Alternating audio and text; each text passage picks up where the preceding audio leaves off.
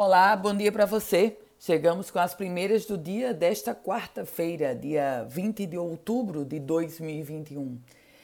Minha gente, e o município de Senador Eloy de Souza, no Agreste Potiguar, voltou a endurecer as medidas de contenção da pandemia da Covid-19. A prefeitura daquele município, inclusive, proibiu já eventos que possam criar qualquer tipo de aglomeração e está reduzindo a presença do público em feiras e celebrações religiosas.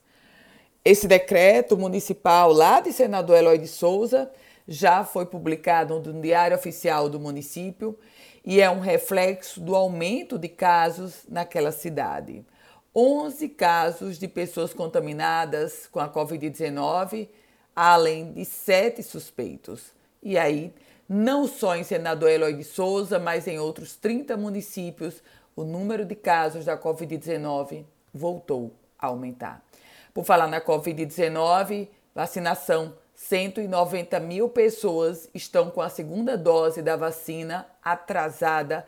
Esse é o mais recente boletim da Secretaria Estadual de Saúde. E se o assunto é saúde, a Comissão de Constituição e Justiça da Assembleia Legislativa aprovou o projeto de lei que garante o direito ao tratamento de saúde com produtos de cannabis e seus derivados. Agora, essa matéria segue a tramitação até chegar ao plenário da Casa. Ainda não tem data para isso. Reajuste de servidores naufragado. Havia uma expectativa do Sindicato dos Servidores da Administração Direta de que o governo do estado anunciasse na próxima semana, no dia comemorativo ao servidor público, um reajuste salarial para toda a categoria estadual.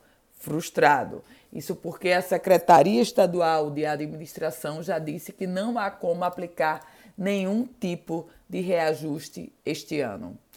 A pauta é polícia, porque dois policiais militares foram presos em Natal, suspeitos de exigirem 50 mil reais para não prenderem uma mulher. Além deles, outra pessoa também foi detida pelo crime. As três prisões aconteceram no bairro São Vale, zona sul de Natal, em uma ação conjunta da Polícia Civil e do Ministério Público. Os órgãos chegaram até os suspeitos após a mulher procurar a polícia e informar que quatro encapuzados a abordaram e exigiram 50 mil reais para ela não ser presa por um suposto mandado de prisão.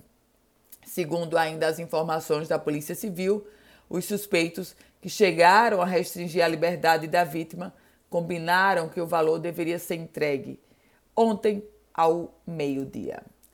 E a Universidade Federal do Rio Grande do Norte vai oferecer bônus na nota, isso para candidatos de medicina que estudarem em escolas do RN. Vou contar um pouquinho para você que os estudantes, os estudantes que pretendem fazer medicina na Universidade Federal do Rio Grande do Norte e que cursaram todo o ensino médio no estado terão um bônus de 10% na média final obtida no SISU, de efeito inclusive classificatório.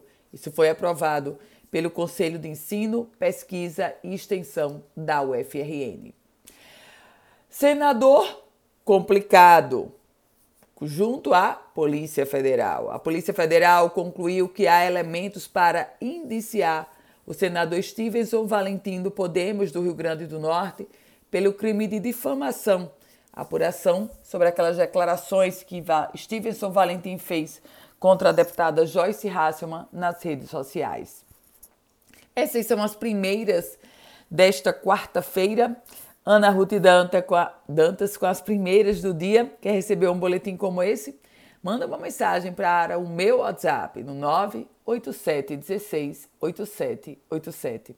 Produtivo dia para você.